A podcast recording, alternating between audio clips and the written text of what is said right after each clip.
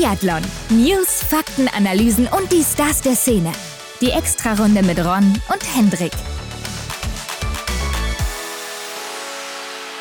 Herzlich willkommen zu einer neuen Extra-Runde. Hendrik, wir sind zurück. Jo. Wie gewohnt am Montag und auch bei uns ist heute jemand zurück, um den es lange sehr ruhig war. Lukas Hofer ist zurück. Genau, denn der Italiener war über weite Strecken des vergangenen Winters nicht zu sehen im Weltcup. Mhm. Aber wir wollten natürlich wissen, wie steht's denn aktuell um ihn? Denn man hat ja so viel gar nicht mitbekommen. Das stimmt. Es war sehr, sehr ruhig um ihn. Und ja, wenn man sich mal zurückerinnert, da war schon mal mehr los. Ne? Also ich erinnere mich immer gerne zurück an die starke Saison 2020-21, wo er auch seinen zweiten Weltcupsieg eingefahren hat. Ja, und dann noch das dritte Trimester kann man noch erwähnen, ne? 2022 wo er dann wirklich gut unterwegs war, wo er dann auch vor Saisonstart richtige Probleme hatte, dann ist er ja auch diesen neuen Weg gegangen. Ja, da haben wir letztes Mal drüber gesprochen mit ihm vor einem Jahr, als er uns noch aus Östersund zugeschaltet war. Und er wollte zusammen mit den Schweden trainieren, hat das auch Mhm. gemacht. Unter der Obhut eben von Johannes Lukas wollte er seine neue Bestform erreichen, mal was Neues ausprobieren. Und das hat wohl auch ganz gut funktioniert. Und das hat er natürlich auch getan, weil er gerade bei seinem Ort in Oberhof bei der WM nochmal so richtig abräumen wollte. Ne? Denn da hat er ja immer richtig gute Ergebnisse gehabt und vor allen Dingen sehr starke Laufzeiten. Ja, aber dann kam im Endeffekt alles anders als erhofft. Die eine Verletzung war fast verheilt, da kam schon die nächste, also die meinten es echt nicht gut mit ihm. Und wir haben es alle mitbekommen, dann ist er auch gar nicht an den Start gegangen. Ne? Also die Weltcup-Saison, die ist erstmal ohne ihn losgegangen und da stand natürlich dann auch die WM auf der Kippe. Und da wollten wir natürlich wissen, wie war denn diese Zeit für ihn, gerade auch in seinem fortgeschrittenen Alter, wo die Karriere sich ganz logisch auch irgendwie langsam dem Ende nähert. Wie ging es denn auch nach der Saison dann weiter für ihn und wie steht es jetzt aktuell um ihn? Und vor allem, was ist denn jetzt noch das nächste große Ziel für ihn, nachdem Oberhof jetzt, okay, er war dabei, aber es hat ja nicht so wirklich Mhm. funktioniert. Und das war ja eigentlich was, wo er mal gesagt hat, da, wo ich angefangen habe, in Oberhof damals, da will ich eigentlich auch aufhören. Und das wäre ein perfekter Abschluss gewesen. Dazu ist es nicht gekommen. Also, was ist das nächste Ziel? Ja, das ist eine schöne Frage. Lucky klärt das auch auf. Ja, lässt den einen oder anderen vielleicht auch ein bisschen hoffen. Also seid mal gespannt, was er uns zu erzählen hat. Aber wir kommen nach einer Woche Pause hierzu. Frisch gewachst. Die Sommerevents, die stehen ja jetzt wirklich vor der Tür. In dieser Woche geht's schon los. Da werden wir gleich auch noch drüber sprechen, über das Blink-Festival. Aber die Teilnehmer beim Martin Nordic Festival, die werden auch immer mehr. Jetzt neu mit dabei sind Wettle Schorster Christiansen, Vanessa Vogt, die auch in Wiesbaden antreten wird, Tommaso Giacomel und natürlich Canton Fillon-Maillet. Wie kann es anders sein in Frankreich, oder? Ja, das war doch eigentlich abzusehen, dass er sich da blicken lässt. Ja, aber auch wie davor die Woche muss man ja wirklich sagen, ähm, oder ich kann mich nur wiederholen, ne? also das Starterfeld, das wird immer stärker, immer interessanter und ja, ich glaube, das kann eine coole Veranstaltung werden. Ja, und jetzt habe ich auch glatt noch äh, Lena Hecki groß vergessen, sehe ich gerade hier, Hendrik.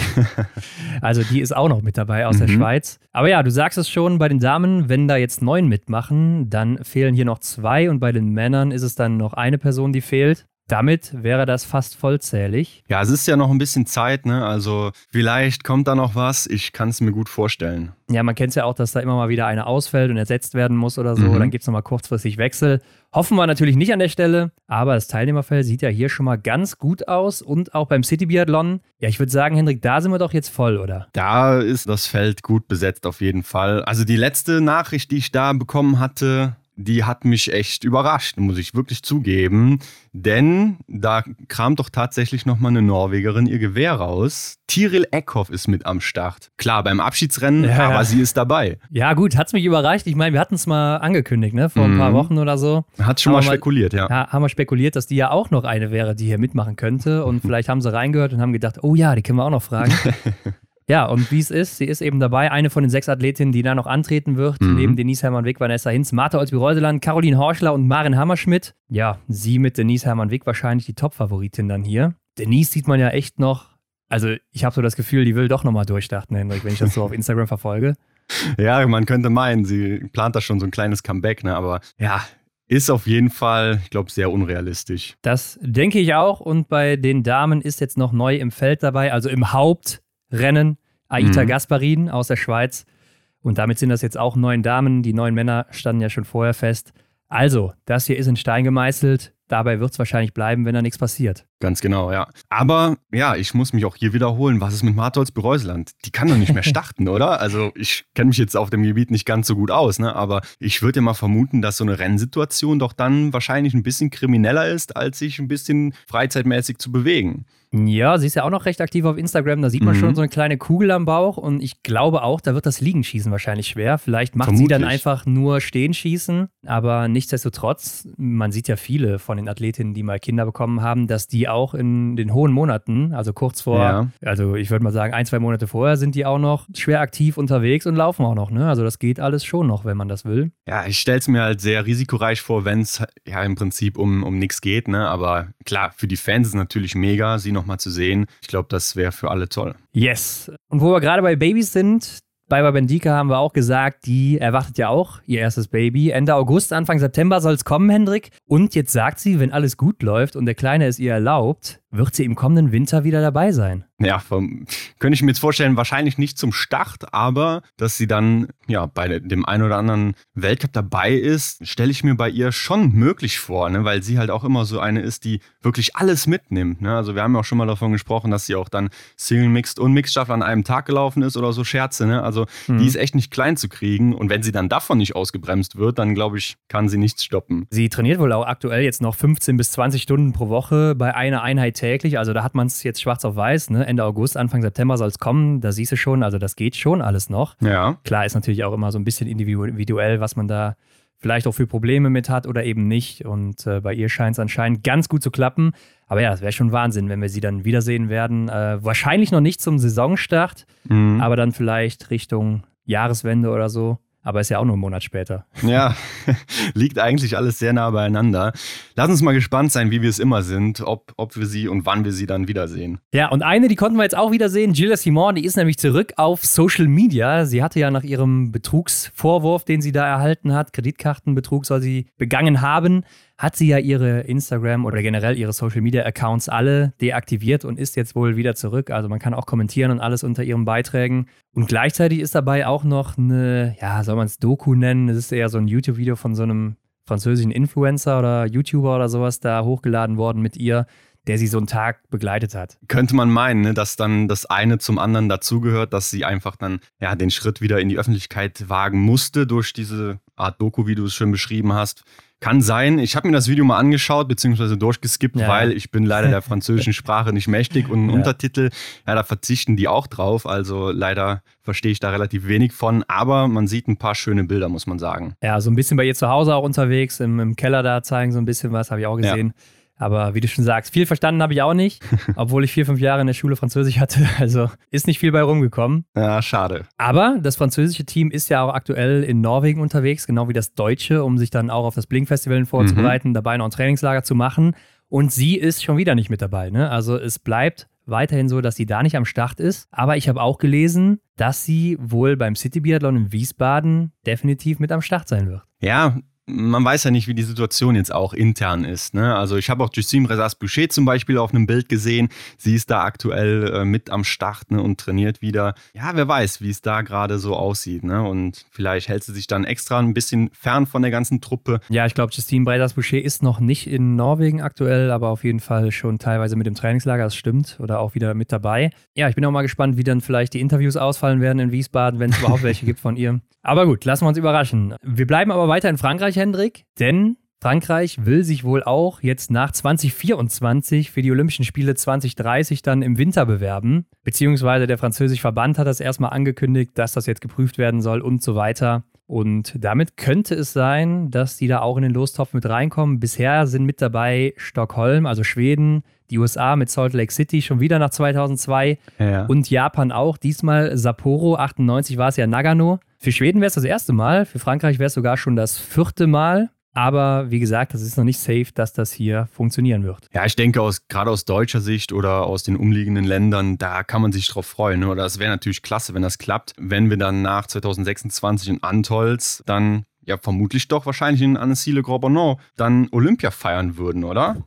Ja, kann sein. Ich weiß es nicht genau, weil die haben natürlich auch ein paar andere Strecken da noch. Ne? Also mhm. 92 war es ja schon mal in Albertville. Da ähm, war es, glaube ich, auch eher in der Alpenregion so. mhm. irgendwo. Ja. Und ja, vielleicht wird es auch da irgendwo sein in den Bergen oder so, wo dann auch so eine Strecke ist mit Biathlonstadion oder vielleicht baust du dafür nochmal einen neuen Schießstand, ne? also für mhm. die Olympischen Spiele. Da wird natürlich nochmal ein bisschen was renoviert da. Angeblich fehlen dem IOC, also Olympischen Komitee, auch immer noch Bewerber für 2030, weil es auch einfach zu teuer und unbeliebt ist. Ne? Also es könnte mhm. ja auf der anderen Seite auch wieder eine Chance sein für Deutschland, weil man muss ja sagen, die Infrastruktur, die ist ja schon weitestgehend hier gegeben. Das kann ich mir auch gut vorstellen. Also ja, gerade so Oberhof nach der WM jetzt kann man sich das gut vorstellen. Also gerade auch bei Frankreich und Thema Geld, da war da auch mal was, ne? dass ja. die so diese Fördermittel haben oder wie. Also ich weiß nicht, ob dann das vielleicht das Richtige für sie ist, dass, dass so ein großes Event dann da nach Hause kommt. Aber ja, ich denke, oder wie ich am Anfang auch gesagt habe, wäre es natürlich cool, sowas in Europa dann zu haben. Ja, also ich fände Schweden auch cool, ne? auch weil sie es noch nie gemacht haben und ist natürlich Stimmt, auch ja. eine Wintersportnation, also gehört da auch irgendwie mal hin. Aber gut, gehen wir zur nächsten Meldung, Henrik, und die betrifft wieder Deutschland. Oder mhm. auch so ein mhm. bisschen Schweden noch, ne? Kann man auch sagen. Denn Uschi Diesel, die war mit ihrer Tochter Hanna wohl in Ruppolding unterwegs. Und ihre Tochter hat dann da jetzt vier Tage in Ruppolding mittrainiert bei Andreas Börnbacher in der Gruppe. Ja, und ihre Tochter Hanna ist wohl jetzt 16 Jahre alt und schon vier Jahre im Biathlon aktiv. Seit zwei mhm. Jahren macht sie jetzt auch in Wettkämpfen mit. Also, es könnte sein, dass wir bald wieder eine Diesel oder Söderberg heißt sie vielleicht auch mit Nachnamen, so wie mhm. ihr Mann eben heißt. Ich weiß es nicht genau. Kann man nirgendwo nachlesen. Ja, dass wir eine von denen wieder im Biathlon sehen werden. Ich denke jetzt schon direkt an diese ganzen Kommentatoren, die dann eben sagen, ja, hier, ne, diese Story erzählen, das ist die Tochter von Uschi Diesel. Wer Uschi Diesel nicht kennt, na, sind wahrscheinlich sehr, sehr wenige Zuschauer dann, aber da wird die Story dann mal aufgetischt, das kann ich mir gut vorstellen. Ja, und jetzt fragen sich vielleicht einige, ja, warum, was hat das jetzt mit Schweden zu tun? Mhm. Ja, Uschi Diesel lebt eben in Schweden, kommentiert er ja auch fürs schwedische Radio, soweit Richtig. ich weiß. Mhm. Und ihre Tochter lebt dann logischerweise auch da. Und ja, das ist jetzt eigentlich das große Problem für Deutschland. Sie ist dann auch wohl Schwedin und würde dann wohl auch eher zu den Schwedinnen stoßen, statt nach Deutschland zu kommen und dann hier zu starten. Ja, da wird vielleicht Johannes Lukas ein Auge drauf haben, dass sie dann auch in der richtigen Trainingsgruppe weiterhin aktiv bleibt. Und wie ich gelesen habe, ist ihr Stehenschießen wohl schon ganz gut. Also sagt mhm. ihre Mutter, Mhm. Aber sie muss wohl läuferig noch ein bisschen zulegen und ja, das weiß eigentlich keine besser als Uschi Diesel, weil sie war natürlich mit Abstand die beste Läuferin, würde ich sagen, in den Jahren, mhm. als sie so gestartet ist und hat da das meiste rausgeholt. Und wenn sie schon sagt, sie kann gut stehen schießen, ja, dann, dann soll das wahrscheinlich auch schon was heißen. Und ja. ihr Sohn Tobias, der ist jetzt 13, der soll wohl auch langsam schon Interesse am Biathlon zeigen. Wird ja dann auch Zeit, oder? Also mit 13 anzufangen, da sollten doch dann auch schon die ersten Kilometer gemacht sein, wenn man nach ganz oben will. Ne? Ja, aber ich kann mir auch vorstellen, sie lebt jetzt in Schweden, die beiden sind sicher auch dann in Schweden aufgewachsen, die Kinder. Ja. Heißt, die werden sicher auch schon Berührung mit Langlaufski gehabt haben seit jungem Alter. Und wenn du so eine Mutter hast und der Mann ist wahrscheinlich auch im Langlauf irgendwie ein bisschen aktiv, zumindest mhm. freizeitmäßig, mhm. ich könnte mir schon vorstellen, dass die Kinder schon, seit sie auf die Welt gekommen sind, Ski an den Füßen hatten. Ja, ungefähr so wie wenn wir Fahrradfahren lernen, ja. stehen die halt auf den Skiern. Ne? Ja, denke ich auch. Wahrscheinlich wird es so sein. Aber gut, das zu den Spekulationen der Woche. Und damit kommen wir doch jetzt mal zum Eingemachten, Hendrik. Denn in dieser Woche, am Mittwoch, da geht das Blink-Festival in Norwegen los. Mhm. Das wird ja in Liseboten sein und in Sandnes, so wie immer. Von genau. Mittwoch bis Samstag geht das Ganze. Der Donnerstag ist dann frei, zumindest für die Biathleten und Biathletinnen. Und ja, was erwartet uns hier? Du hast es schon gesagt, ne? Denn Lisseboten ab, oder wie heißt er, oder ob, oder auf jeden Fall dieser berühmte Berglauf, der findet natürlich auch dieses Jahr wieder statt. Geht ja gar nicht ohne. Ja, da schauen wir mal, ob sich die Norweger, also die norwegischen Biathleten, da zeigen, war ja immer so ein Knackpunkt, ne? Oder so ein Ding, wo sie sich rausgetan haben, weil sie sich vielleicht nicht so sehr mit den Langläufern ja. duellieren wollen. Mal schauen, wer dabei ist, aber der Lauf, der findet auf jeden Fall statt. Ja, stimmt. Die Frauen hat man immer mal wieder gesehen bei den Norwegerinnen, aber die Norweger, die haben sich da rausgenommen, immer schön, weil sie mhm. vorher ein Trainingslager hatten. ähm, ja, hier geht's, wie du schon sagst, ab, ne? Also berghoch, 7,5 mhm. Kilometer, da gibt's Steigungen bis zu 10 Prozent, also das haut richtig rein. Hier ist halt ein Langlaufrennen dann eben gegeben und da wird nicht mit Gewehr gelaufen. Und da messen sich dann eben Langläufer und Biathleten auch in einem Rennen. Da kann man auch mal so ein bisschen gucken, wie die Biathleten im Vergleich zu den Langläufern Langläufern abschneiden. Ja. Finde ich immer ganz interessant zu sehen. Aber ich denke, für uns ist das Interessantere dann der Freitag, wo es so richtig losgeht mit Biathlon. Ne? Da gibt es das Shootout-Duell. Man kennt es, wo dann auch in, ja, das ist schon ein richtiges Turnier, muss man so sagen. Mhm, ja. Verschiedene Gruppen gegeneinander antreten und am Ende gibt es dann einen Sieger und eine Siegerin, die treten auch nochmal gegeneinander an und dann, ja, gibt es da wirklich das Duell Mann gegen Frau auch am Ende. Ich erinnere mich gerade an eine Szene, ich weiß gar nicht, wer es war. Kann es sein Quentin Fiormaillet oder, oder Wettle zum Beispiel? Also auf jeden Fall ein großer Mann und dann gegen so eine Juniorin oder, oder sehr junge Athletin aus Norwegen. Das sah schon sehr witzig aus, ne, in den letzten Jahren immer. Ja, ich meine, letztes Jahr hat doch eine Chinesin gewonnen, oder? Die hat doch sogar gegen. Ja, ja, stimmt. Ja. Canton Fiormaillet hat die geschlagen ja, im Finale Chinesin. oder so. Ich meine, ja, ja. Ja, okay. Und dann gibt es an dem Tag aber auch noch den Supersprint, beziehungsweise gibt ja erstmal die Qualifikation und dann nachher eben das finale Rennen. Und vielleicht an der Stelle auch mal eine Info an alle Athleten und Athletinnen, die hier zuhören. Die Top 30, die reichen erstmal in der Quali. Also da muss man nicht unbedingt Erster werden oder so, weil im Finale wird dann eher nach Name aufgestellt, statt nach Ergebnis aus dem Vorrennen. Also wir hatten ja damals diese Situation, dass Philipp Horn im, in der Quali Erster geworden ist. Und ja. dann standen trotzdem in der ersten Reihe Johannes Tingesbö auf 1, auf der 2 Tajebö, auf der 3 Wettle und so weiter, auf der 4 Stühler. Und äh, da hat Philipp Horn dann ein bisschen in die Röhre geguckt und hat sich in der Quali verausgabt, während Johannes Tingsbö irgendwie 29. geworden ist und mhm. Tajebö 30. oder so. Und die haben da schön einen Gang rausgenommen, ne? Ja, die haben sich da geschont. Ich erinnere mich. Das war ja sehr überraschend, aber ja, ich meine, wie willst du es auch anders? Ja, nee, eigentlich wäre es ja fair, wenn man es so macht, wie es halt dann richtig auch ist, ne, nach Klar. der Ergebnisliste. Aber auf der anderen Seite, die Leute, die schalten natürlich für die Top-Athleten ein, ne, für die großen Namen von der Nation eben, die Bös vorneweg, keine Frage, das muss auch irgendwo so sein, aber man muss es sich doch auch irgendwie verdienen. Ne? Also nicht nur der Name sollte da dann zählen, sondern natürlich auch die Leistung. Ja, und ich könnte mir aber auch vorstellen, wenn diese Top-Athleten jetzt nicht in die Top 30 kommen, dass sie trotzdem gesetzt sind fürs Finale schon vorher. Mhm. Also die werden sicherlich dann einen Gang rausnehmen. Vielleicht ist ja auch Benny Doll oder so gesetzt, der ist ja auch dann vor Ort.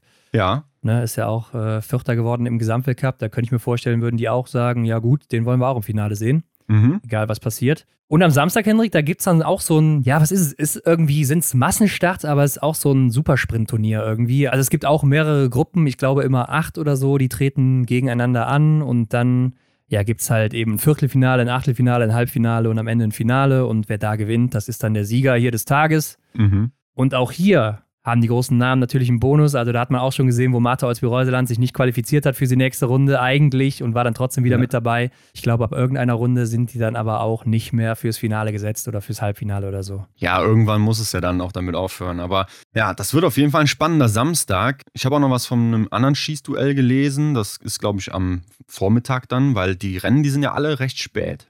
Aber vielleicht ist das auch nur Show, ne? Also dann geht es ja wahrscheinlich nicht um wirklich was. Das Shooting-Duell, das ist ja eigentlich dann eher so das Duell, was alle schauen wollen. Ja, ich gucke hier gerade nochmal rein. Also Freitag steht hier das Shooting-Duell für Biathlon Elite um 14.30 Uhr bis 15.15 Uhr und samstags, ja, da steht es auch nochmal drin. Ne? Also vielleicht mhm. wird das zweimal gemacht. Vielleicht haben sie sich auch gedacht, sie teilen Männer und Frauen auf. Nee, macht gar keinen Sinn, wenn ich gerade drüber nachdenke, weil dann kann man nicht äh, dieses Duell am Ende machen, Mann gegen Richtig. Frau.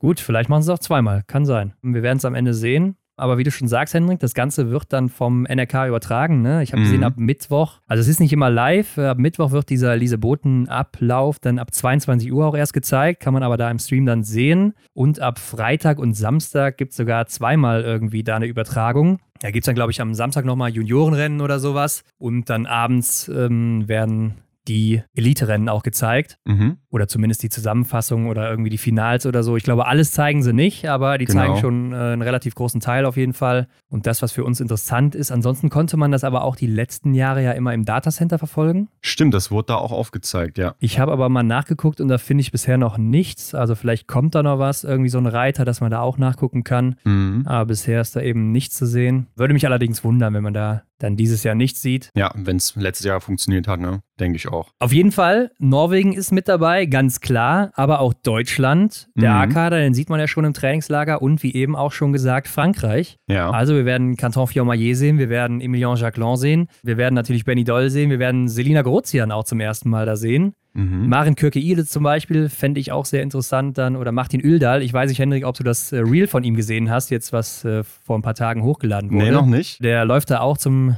Schießstand hin und hat sich perfekt von der Seite gefilmt, wie mhm. er Stehen schießen macht. Ja, und ich würde sagen, das Schießen hat so zehn Sekunden, wenn überhaupt, gedauert oder so. Von Matte betreten bis wieder rauslaufen. Also einfach Wahnsinn. Das sollte man sich mal angucken da bei seinem Instagram-Account. Ja, da zeigt er dann seinen schönen Anschlag, ne? so wie schnell er da im Anschlag ist. Ähm, ich schaue es mir gleich direkt mal an. Also absoluter Wahnsinn. Johannes Hingesbö, der wird fehlen. Also der wird wohl in diesem Sommer bei keinem Event dabei sein. Nicht beim Blink, mhm. nicht beim Martin Foucault Nordic Festival und wohl auch nicht in Wiesbaden der macht Vaterschaftsurlaub. Kann man sich auch mal gönnen, ne? nach so einer Saison. Ja, aber ich denke, sonst sollten auch wirklich alle am Start sein aus Norwegen. Philipp Navrat, der ist zurück, den konnte man sehen. Ich weiß nicht, ob er starten wird, aber der ist auf jeden Fall wieder im Mannschaftstraining und im Lehrgang mit dabei. Ja, hat er nicht sogar gesagt, er freut sich auf den Listeboten ab? Dann wird er wohl starten. Nein, ich hatte da sowas gelesen bei ihm auf Instagram. Bin mir aber jetzt nicht mehr ganz sicher, also nagelt mich da nicht fest. Auf jeden Fall könnte es sein. Aber der Fuß müsste ja auch langsam mal wieder halten, also ist mhm. ja jetzt auch kein Riesending gewesen. Ja, und bei den Damen, ich glaube, da fehlt auch Justine Brazers-Boucher dann eben neben Julia Simon noch bei den Rennen hier. Die wird dann erst in der nächsten Woche dazukommen, also Breisers.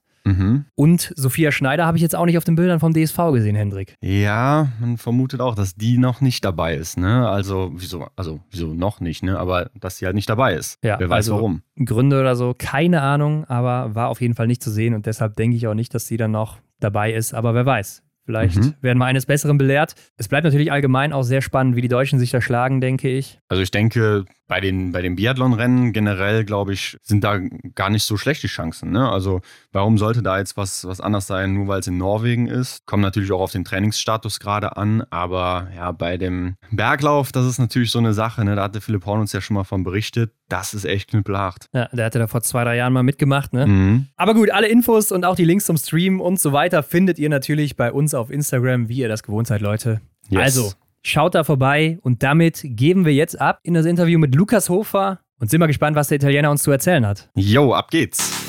Auf die Runde. Heute bei uns zu Gast Lukas Hofer. Willkommen zurück. Hallo. Hi, hallo. Hi, grüß dich. Luki, letztes Mal, das weiß ich noch ganz genau, da warst du uns zugeschaltet aus Östersund. Ich glaube aus dem Keller von Johannes Lukas, wie das damals aussah, aber wo erwischen wir dich diesmal? Jetzt bin ich daheim Manuel. Also jetzt bin ich in der gewohnten Umgebung hier, nicht mehr in dem, sagen wir so, in dem Bunker, wie ich damals war, in einem ja. Airbnb. Das war jetzt nicht von Johannes Lukas, das war jetzt direkt neben dem Stadion, war aber extrem gut, weil ich konnte mit den Rollern ins Stadion laufen, also von dem her passt das perfekt. Ja, das war mhm. wirklich perfekt. Aber das heißt, du bist jetzt dann in Antolz oder wo wohnst du genauer da irgendwo? Also ich wohne in der Nähe von Bruneck. Das Dorf heißt jetzt Montal. Da bin ich eigentlich aufgewachsen und da habe ich von mir eine Wohnung. Und ja, jetzt ist schon seit, ja, ich glaube schon elf Jahre jetzt, wo ich das jetzt gemacht habe. Und du hast uns im Vorfeld verraten, die ähm, Damen, die italienischen Damen, die sind irgendwo in der Nähe im Trainingslager und da schaust du jetzt mal vorbei? Ja, die sind gerade, oder besser gesagt, die waren in Martel. Also die machen jetzt gerade diesen zweiwöchigen oder 20-tägigen Höhenblock, was ich jetzt im Kopf habe. Und die sind jetzt unterwegs nach Livigno. Heute muss ich mich auch mit dem Teamchef zusammen telefonieren und höchstwahrscheinlich werde ich da jetzt äh, die nächsten Tage dann bei denen eintrudeln, damit ich ein paar Tage mal ein anderes Umfeld habe, wieder zu trainieren, als wir hier zu Hause. Also es dient äh, nicht nur der Unterhaltung, dass du mal unter Leute bist oder so, sondern du nimmst aktiv auch an dem Camp dann teil, oder? Ja, genau. Also ich würde da wirklich hinfahren, damit ich auch das, mein Trainingsprogramm jetzt in dem Moment dort äh, abspulen kann, weil die Männer bzw. die Männermannschaft mit der Dorothea, die sind jetzt gerade in Frankreich. Also das wäre jetzt zu weit weg, wenn irgendwas sein sollte. Also von dem her ein näheres Trainingslager bietet sich in diesem Fall besser an. Macht Sinn, auf jeden Fall. Aber gut, reden wir doch mal über das, was bei dir so abging, seitdem du das letzte Mal bei uns warst. Äh, wie gesagt, du warst damals in Schweden und das war ja so circa ein Monat nach Vorbereitungsstart, ähm, also ist schon wieder ein bisschen was her. Und erzähl uns doch mal, wie war denn so der Sommer 2022 aus Vorbereitungssicht für dich? Das, der letzte Sommer war genial. Äh, ich hatte zwar diese zwei Zwischenfälle mit der ersten Schulter-OP. Das war ja kurz nachdem wir uns gehört haben. Ja. Eigentlich kurz darauf, wo wir uns gehört haben, war ja dann die nächste OP, was angestanden ist, weil wir das gleiche Problem gefunden haben. Und ansonsten war die Vorbereitung echt top. Also ich hatte bis äh, Ende Oktober, Anfang November keine Probleme. Ich war in einer super Form. Wir hatten ein paar letzte ja, Rennblöcke in Öse, in, in Idre, was wir gemacht haben, also bei den schwedischen Ausscheidungen in dem Moment und das war ideal für mich und ich war echt äh, zuversichtlich für die Saison. Beim letzten Rennen kam dann eben dieses Schienbein, Sehnenscheidenentzündung und ab da ging es dann eigentlich nur mal bergab. Also bis dahin war ich echt extrem motiviert und waren auch sehr zuversichtlich vom Formstatus und wollten eigentlich nur mal schauen, wie sich jetzt das ganze Trainingsprogramm auf meine vor dem Winter ausgewirkt hat. Und das ging dann leider nicht. Also wir haben alles versucht, aber irgendwie haben wir es halt wenigstens geschafft, bei der WM dabei zu sein, auch sagen wir mal so, in, ein, in einem Status, wo man eigentlich jetzt nicht unbedingt am Start sein sollte oder kann, weil das Potenzial kann man einfach nicht abrufen. Ja, ich erinnere mich auch noch an diese zweite Schulter-OP, die dann da bei dir noch ausstand. Da nehme ich an, dann hast du diese zweite dann auch ganz gut weggesteckt, oder? Ja, also die, die erste war ja eigentlich schon äh, ideal, wie die verlaufen ist. Ich konnte sehr schnell ins Training wieder einsteigen. Und auch bei der zweiten, da konnte ich eigentlich insgesamt nach zwölf Tagen schon wieder aufs Rad steigen habe dann äh, ungefähr einen Monat lang mit dem Rad trainiert und bin dann relativ schnell und zügig wieder auf die Rolle eingestiegen und ich konnte das eigentlich sehr gut kompensieren und war dann relativ schnell wieder fit und konnte auch im Leistungsniveau und Status voneinander wieder anschließen. Ja, ich kann mir vorstellen, wenn du so eine Schulter-OP hast, dann äh, bist du wahrscheinlich auch direkt am nächsten, übernächsten Tag wieder irgendwie auf dem Rad oder sonst was unterwegs oder wie war das? Nicht direkt. Also ich musste jetzt schon ein bisschen Pause machen. Also das muss man jetzt so verstehen. Es war ja nicht direkt das Schultergelenk, das ja. war das Schultereckgelenk, mhm. wo eben diese Arthrose gefunden worden ist, Abnutzung und Entzündung. Und durch den ist es ja in dem Moment auch besser, weil wenn ich jetzt die Schulter direkt operieren muss, dann kann man sich das so vorstellen, dass die Saison eigentlich äh, sehr schwierig wäre, ja. äh, noch in Angriff zu nehmen. Aber jetzt mit dem Schultergelenk war es eigentlich irgendwie so eine Säuberungsaktion, kann man das mal so nennen. Okay, okay. Und da ging es auch relativ schnell, aber natürlich ein paar Tage mussten schon dazwischen liegen, dass ich jetzt Pause mache. Die musste geschont werden, auch vor allem wegen der Wunde, die musste sich erst äh, schließen. Ja. Aber nachher, sobald es ging, war ich viel auf dem Rad unterwegs. Das hat man, glaube glaub ich, auch auf, auf den Socials gesehen. Und dann kaum, dass es ging, sind wir dann wirklich direkt mit dem Rollerlauf mit eingestiegen. Ja, perfekt. Das heißt, du hast jetzt auch gar keine Probleme mehr da mit dieser Schulter, da merkst du nichts mehr? Ab und zu ist die Bizepssehne, welche sich eben ja. direkt mit diesem Eckgelenk verbindet, äh, welche sich ein bisschen überlastet, so wie jetzt auch gerade im Moment. Aber wir wissen jetzt, wie wir uns da verhalten müssen und von dem her ist es jetzt auch der richtige Zeitpunkt, wo man sagt, okay, wir machen jetzt die intensiven Sachen alle auf dem Rad und der ganze Rest ist nur zum Ausgleich. Also von dem her wissen wir genau, wie wir jetzt reagieren müssen. Okay, okay. Aber das hört sich ja schon mal ganz gut an dann. Dann bist du das zumindest schon mal los. Ja, wir es mal. jetzt haben wir schon drüber gesprochen. Du hast mit den Schweden zusammen trainiert und da wollen wir so ein bisschen genauer drauf eingehen. Du hast ja einen für dich echt neuen Weg hier auch eingeschlagen dann im Training und wolltest dich da mit den starken Leuten messen, um Samuelsson, Ponzile Oma und wie sie alle heißen da oben. Wie muss man sich denn diese Zusammenarbeit mit dir und den Schweden vorstellen? Also das war jetzt in dem Moment äh, letztes Jahr, wo wir sie gestartet haben, eine Kooperation zwischen den zwei Föderationen. Das war in ganz in kompletter Absprache zwischen den Trainern. Also Johannes Lukas hat dann meinen Trainingsplan in Absprache mit den italienischen Trainern geschrieben. Mhm. Natürlich muss man auch versuchen, äh, den so weit zu synchronisieren, damit wir auch bei den Trainingslager, welche ich dann bei den Italienern mitgemacht habe, damit er das zusammenpasst. Und das hat letztes Jahr wirklich sehr gut funktioniert in dem Moment. Deswegen ist diese Zusammenarbeit auch weitergelaufen jetzt in, äh, in, äh, zur Zeit. Nur, dass ich jetzt momentan halt mehr zu Hause bin, weil wir ja die, die anderen Operationen, wo wir sicher darauf eingehen, noch äh, ja. alle kompensieren mussten in dem Moment. Und sobald es dann läuft, dann werde ich sicher bei den Schweden wieder eintrudeln. Und das ist jetzt, also der Plan sollte sein, Mitte Ende August, dass ich da wieder äh, zu denen dazu stoße. Und dann der Rest der Vorbereitung wird dann wieder sein wie, wie letztes Jahr mit ihnen auf Schnee und so weiter. Aber ja, da sind wir einfach dahinter, damit man wirklich einen neuen Input schafft und vor allem auch mit einem leistungsstarken Team, und ich glaube, das haben die auch letztes Jahr bewiesen mit der, mit der größten WM-Ausbeute, was er hat und auch mit den besten Saisonen von, ich glaube, vier oder fünf Athleten von denen. Also der Plan und der Weg war eigentlich genau der richtige, aber äh, letztes Jahr war einfach sau viel Pech bei mir mit dabei. Ja, und das auch noch, obwohl so ein Samuelsson noch nicht mal richtig fit war die meiste Zeit. Ne? Also das ist schon Wahnsinn, was die da auf die Beine gestellt haben. Äh, das ist ein Rentier. Also wenn der eine Startnummer bekommt, glaubt mir, der ist der wandelt sich von so auf so. Äh, das ist, also wie ich den kennengelernt habe, auch über den Sommer, ja, der Mensch ist verrückt. Ja, erzähl uns doch mal, was, was nimmst du da so mit aus diesem Trainingslager oder diese Trainingslager mit den, mit den Schweden? Also Samuelsson, Ponzile Oma, was sind das für Typen auch so? Also richtig, richtig lässige Truppe. Also das mhm. ganze mhm. Team, äh, ich wurde aufgenommen, als wäre ich eigentlich wieder heim, als würde man sich eh, seit ewig kennen. Ja. Äh, die haben mich direkt eingeschlossen ins ganze Team. Ich konnte mich mit allen gut verstehen. Den Johannes Lukas kenne ich eh schon seit, keine Ahnung, ich glaube 15 Jahren mittlerweile schon. Mhm. Das hat dann echt gut funktioniert und ich hatte mega Spaß, also bei denen außerhalb der Zeit und auch während dem Training.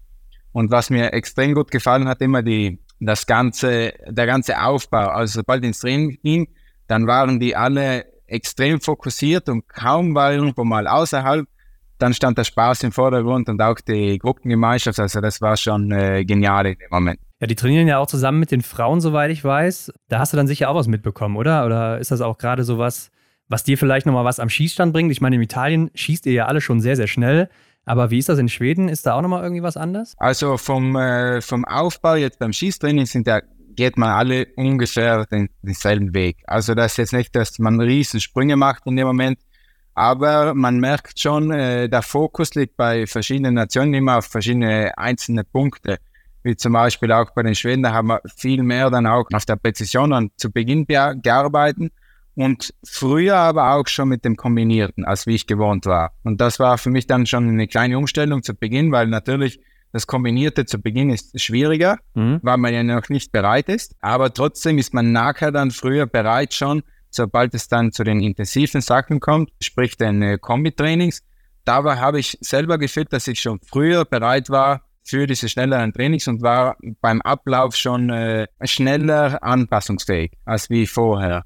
Aber prinzipiell trennen sich diese Systeme jetzt nicht so stark. Also würdest du denn sagen, das hat dir wirklich was gebracht? Kannst du uns da mal so ein Fazit geben? Also leistungstechnisch kann ich definitiv äh, dafür sprechen, also sehr stark dafür sprechen, dass ich einen großen Schritt gemacht habe.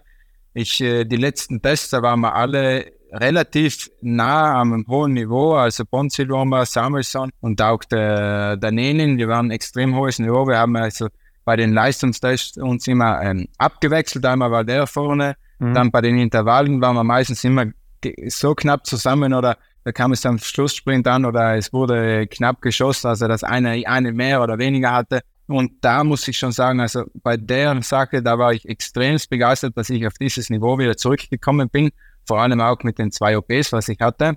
Und da spricht es wirklich dafür, wie der Johannes Lukas individuell auf den Athleten eingegangen ist. Dann nehme ich an, konntest du auch dem Samuelson Ponzi mal zeigen, aus welchem Holz so ein Südtiroler geschnitzt ist, oder? Genau, das ist, das ist immer so eine Challenge. Also vor allem auch zwischen Samuelson und mir, da ging es ja sehr oft zwischen äh, Schießduellen, wer dann derjenige war, der einen Kamelbuller kaufen musste oder selber backen musste. Ja, aber was du gerade sagst, das haben wir auch gelesen, dass du irgendwo mal gesagt hast, äh, du bist auf einem ähnlichen Leistungsstand wie Ponce Oma oder auch Samuelson vor Saisonstart unterwegs gewesen oder teilweise sogar auch schneller.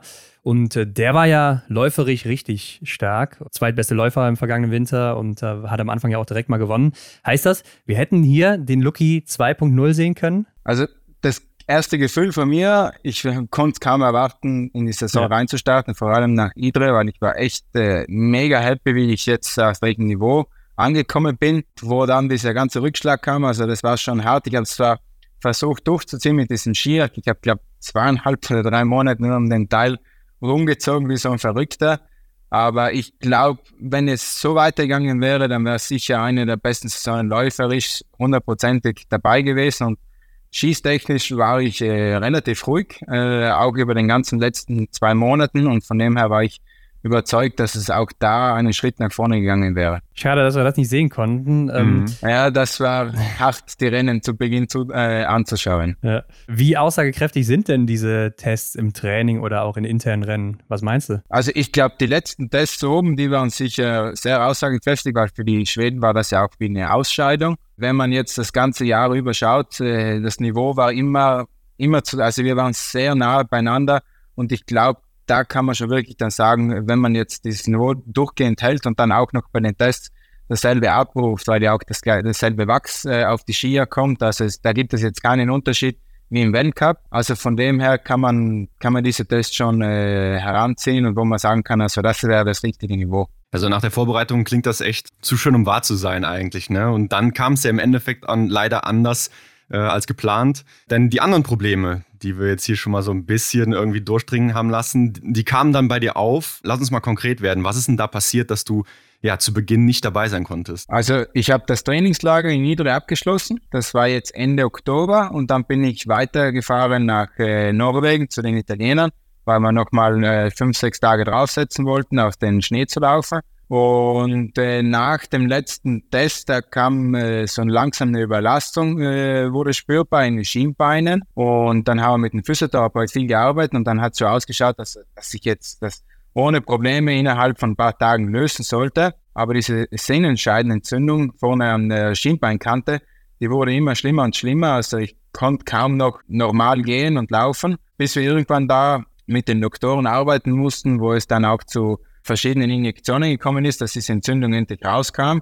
Auch aufgrund dessen war es auch nicht mehr erlaubt, nach dem heutigen Ader, WADA und Adams äh, Dopingstatus bei den Rennen teilzunehmen. Wenn man äh, verschiedene Cortison-Injektionen jetzt äh, verabreicht kommt, dann muss man ja einen Zeitraum aussetzen, bevor man wieder ins Rennen einsteigt. Aus, auch aus diesen Gründen zu Beginn konnte ich sowieso nicht an den Start, aber es wäre mir auch nicht möglich gewesen, weil Langlaufen hatten wir das erste Mal wieder probiert äh, Mitte Dezember mhm. wo ich eigentlich mhm. sehr schnell gemerkt habe, dass es nicht funktioniert. Also ich hatte keine Möglichkeit, einen vollen Abdruck zu machen. Dann sind wir wieder rausgegangen vom Training, haben wieder nur auf Skier trainiert und dann das erste Mal, wo man mich ja wirklich gesehen hat, das war dann im Weltcup in Antholz, wo ich dann wieder normal ins Training eingestiegen bin und da haben wir dann wirklich alles versucht, dass wir irgendwie noch die WM gerade biegen können. Also das war dann wirklich das letzte Ziel. Also wir hatten Schritt für Schritt, wollten wir eigentlich einste einsteigen. Zu Beginn war es das Ziel, dass man Schalke noch als Startpunkt machen könnte, weil das wäre so ein Intervallrennen, wo ich nicht die volle Distanz laufen müsste. Da, das hätte, hätte sich angeboten dann eventuell. Das ging dann natürlich auch nicht und dann haben wir auch wirklich den Schwerpunkt weiter verlegt und dann haben wir peu sind wir dann eben mit Antolz eingestiegen ins Training und haben dann irgendwie versucht, äh, auf die WM hinzuarbeiten. Wie äußert sich dann dieser Schmerz bei der Belastung? Kannst du das irgendwie beschreiben? Das muss man jetzt so verstehen. Diese Sehnen verlaufen wie, eine, wie ein Stahlseil in einem engen Rohr und genau diese Hülle war eben entzündet und das fühlt sich dann so an, als würde dieses Stahlseil immer ruckartig sich bewegen. Also das ist nicht flüssig, das zieht und bringt dann so stark, dass man einfach das, den Fuß nicht mehr heben und senken kann. Also der muss wirklich steif bleiben. Den habe ich dann auch eingegipst bekommen in, der, in diesen Schienen, in diesen neuen Achteln. Da darf sich einfach nicht mehr bewegen, dass sich dann diese Hülle wieder erholt in dem Moment. Also das heißt, du merkst dann wirklich, wie die Sehne da wandert oder wie ist das? Die quietscht sozusagen. Ja? Also die okay. quietscht echt. Also die reibt ständig an dieser Hülle ja. und zurückartig, dann merkt man richtig das Quietschen. Und wenn man auch mit, den, mit der eigenen Hand auf diesem Bereich drauf ist, dann merkt man dieses ruckartige Bewegungen von der Sehne. Ja. Und das, also glaubt mir, das wünsche ich keinem. Also das ist echt ja, sau unangenehm, das Teil. Oh. Ja, Mechaniker würde wahrscheinlich sagen, ein bisschen WD-40 drauf, dann läuft das wieder so. genau, dann, dann, dann läuft es richtig besser. Das, wenn es so einfach wäre, dann hätte ich es gleich gemacht. Ja, klar, klar. ähm, aber was uns jetzt interessiert ist, wie war denn so deine erste Reaktion auf diese Sache, als du dann wusstest, oh, das wird hier was Längeres werden? Zu Beginn, wie gesagt, also da haben die Physios gesagt, ja, eine Woche, dann bist du wieder in Ordnung. Und dann war ich relativ zuversichtlich, dann war auch die Motivation immer noch hoch, weil ich mir gedacht habe, okay, ein oder zwei Wochen kann man mit dem Skiak ohne Probleme überbrücken, das holt man schnell wieder auf. Und da war die Motivation echt dann, ja, noch auf 1000, äh, weil ich wusste, okay, jetzt kann ich gleich wieder einsteigen. Wo es dann immer weiter und weiter ging. Natürlich, das ist immer ein neuer Dämpfer, dann steht dann wieder neu auf, dann wieder ein Dämpfer. Aber irgendwo habe ich das Ziel trotzdem nicht aus den Augen verloren, weil ich wusste, auf welchem Niveau ich eben gestanden bin, zusammen mit, äh, mit den Schweden. Und da wusste ich, okay, es wäre sehr viel möglich. Und deswegen habe ich mir auch gedacht, okay, jetzt darf man noch nicht aufgeben in dem Moment. Und da habe ich immer weiter und weiter gemacht, bis es dann endlich funktioniert hat. Und das da dann für die Birne schon sehr gut. Natürlich, wo ich dann ins Training eingestiegen bin, habe ich schon gemerkt, okay, ich habe extrem viel verloren, vor allem auf den Skiern das ist dann schon schwierig. Aber ich habe halt, wie gesagt, dieses eine Ziel mit der Weltmeisterschaft auch nicht äh, aus den Augen verloren, dass wir da hinkommen zumindest. Aber natürlich, wo ich dann das Leistungsniveau gesehen habe, ja, es war nicht ganz einfach in dem Moment. Aber ich sage es mhm. immer so, wenn ich über diesen Zeitraum nicht in die Klapse gekommen bin, wird wörtlich gesagt, dann wird es ein bisschen schwierig, dass ich dann auch reinkomme. okay. ja, du hast ja auch bei Instagram geschrieben, ne? es waren ja die härtesten vier Monate körperlich, aber auch mental. Ne? Also das, das soll ja schon was heißen bei deiner langen Karriere, die du jetzt schon hast. Aber erzähl mal, was hat denn diese Verletzung wirklich mit dir gemacht? Das hat man auch viel gelesen. Also der Rücktrittsgedanke Gedanke war wirklich da irgendwann, weil Mhm. Das war jetzt sozusagen fast ja über eineinhalb Jahre, wo sich diese Probleme durchgespielt haben. Das hat ja begonnen vor der, äh, im Jahr von Olympia, wo das mit der ersten Schulter aufgekommen ist. Da konnte man es noch irgendwie überbrücken, die ganze Geschichte. Und das hat sich dann durchgezogen, auch mit, den, mit der neuen Motivation, also mit, äh, mit den Schweden zu trainieren. Da gab es einen richtigen Schub. Also da war ich extrem motiviert, wie ich vorher gesagt habe, wo es dann nachher irgendwann mit diesen ganzen Verletzungen weiterging es war immer so, wie gesagt, also es war immer der Sturz nach unten, dann wieder aufgestanden, die ganze Geschichte. Das, das ging alles noch. Aber irgendwann ist halt so ein Punkt gekommen, wo es schwieriger und schwieriger geworden ist. Okay, macht jetzt das Ganze noch Sinn? Kommt da wieder eine Verletzung hinzu? Wird es besser oder wird es nicht besser? Das war schon sehr schwierig. Dann im Laufe von der Saison, sagen wir so, wo ich aufgehört habe mit der Saison, wo ich gesagt habe, ich muss schauen, dass mein Körper wieder irgendwo funktioniert, dass der wieder gesund ist, da gingen diese Gedankenwege, die gingen halt wieder hoch und runter. Soll ich jetzt aufhören? Macht es jetzt noch Sinn? Mache ich weiter? Komme ich wieder auf mein Niveau zurück, wo ich sein will, wo ich äh, weiß, dass ich sein kann? Und irgendwo ist halt dann wieder dieser sture Look hier aufgetaucht, der was er da einfach auch gesagt hat, so kann und will ich nicht aufhören. Also das bin ich. Das ist jetzt auch ein großer Motivationsschub gewesen, warum ich dann wieder voll eingestiegen bin, wo ich gesagt habe, so jetzt erst recht, jetzt erst nochmal von dem, das Ganze neu starten und da nochmal hinzuarbeiten, wo ich war. Ja, interessant, wie sich das auch so entwickelt dann. Aber ja, du hast damit ja schon jetzt mehr oder weniger gesagt, du machst auf jeden Fall erstmal weiter und du hast es ja auch mal gesagt, du bist kein Fan von Mentaltrainern, weil Biathlon eben so komplex ist. Man müsste sich da erstmal reinarbeiten in die ganze Thematik, um das Ganze dann zu verstehen. Hast du dann hier auch jetzt weiter auf externe Hilfe verzichtet, als es dann so richtig tief reinging auch für dich, wo es dann Richtung Karriereende ging? Mehr oder weniger habe ich die ganzen Sachen auch so mit mir selber äh, zu Beginn ausgemacht. Ich bin ein bisschen eine Person, die viel auf sich selber dann also in sich hineinhört Mhm. Es hat zwar lange gedauert, bis ich es da schaffte, dass ich halt selber irgendwo einen Weg gefunden habe, beziehungsweise mich selber entscheiden konnte, wo und wie es weitergehen soll. Und dann natürlich ist halt das ganze Umfeld jetzt mit, äh, mit Freunden, Familie, Trainern, wo man dann viel gesprochen hat darüber. Aber speziell selber bin ich halt wirklich einer, der was äh, lieber dann mit dem gewohnten Umfeld spricht, als wie eine dritte, vierte oder fünfte Person einzuholen weil, wie gesagt, also der muss dich, sie oder er muss dich erst kennenlernen und die müssen auch erst das Biathlon verstehen. Äh, das ist nicht so einfach und ich glaube, wenn man jetzt einfach sagen, ein normaler Psychologe, ich glaube, da könnte dir sicher, wenn du jetzt mentale Probleme hast, dort weiterhelfen.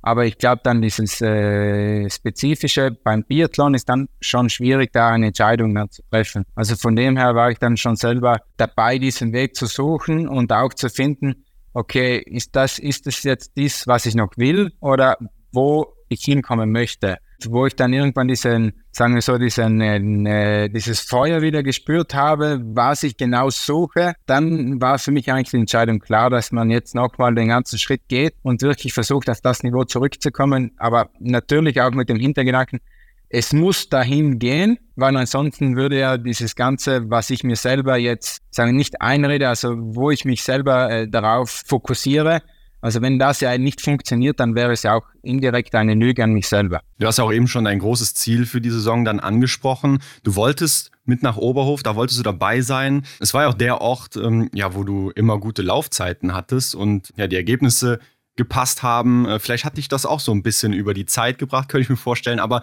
wie war denn dein Plan, da noch hinzukommen dann? Das mit Oberhof, das stimmt genau eigentlich so, weil das war eigentlich. Also viele hassen ja Oberhof. Mhm. Ist, wir wissen ja, es ist nicht immer das beste Wetter oben, wenn wir im Januar oben waren. Aber jetzt im Februar zum Beispiel war es ja äh, definitiv besser. Für mich war Oberhof immer speziell. Nicht nur, weil ich gute Ergebnisse da hatte, weil das auch mein allererster Weltcup dort war. Das war auch immer also ich glaube, wenn das, wenn ihr vielleicht mal ein äh, Interview oder auch äh, etwas gelesen habt, das war ja immer so ein Ziel früher von mir. Meine Karriere soll da beginnen und dort enden, wo immer am selben Ort. Und das wäre mhm. bei mir genau Oberhof gewesen. Mhm. Und das hätte sich angeboten mit der Weltmeisterschaft in dem Moment. Dann ist letztes Jahr oder vor zwei Jahren in Olympiade 2026 im Heimatort dazugekommen. Natürlich ist dieses Ziel, beziehungsweise der Gedanke dann ein bisschen in den Hintergrund gerückt. Wo die Verletzungen dann waren, stand das wieder ein kleines bisschen mehr im Vordergrund, weil natürlich es, es hätte sich in dem Moment äh, angeboten, weil es ja nicht, äh, also körperlich nicht mehr funktioniert hat. Aber dieser Gedanke, dorthin zu kommen, weil ich einfach die Strecke extrem gerne mag. Die Leute dort, das Zuschauer sind der Wahnsinn und auch äh, alles andere rundherum ist einfach das richtige Biathlon-Feeling. Und das war sehr große Motivation, da immer hinzukommen.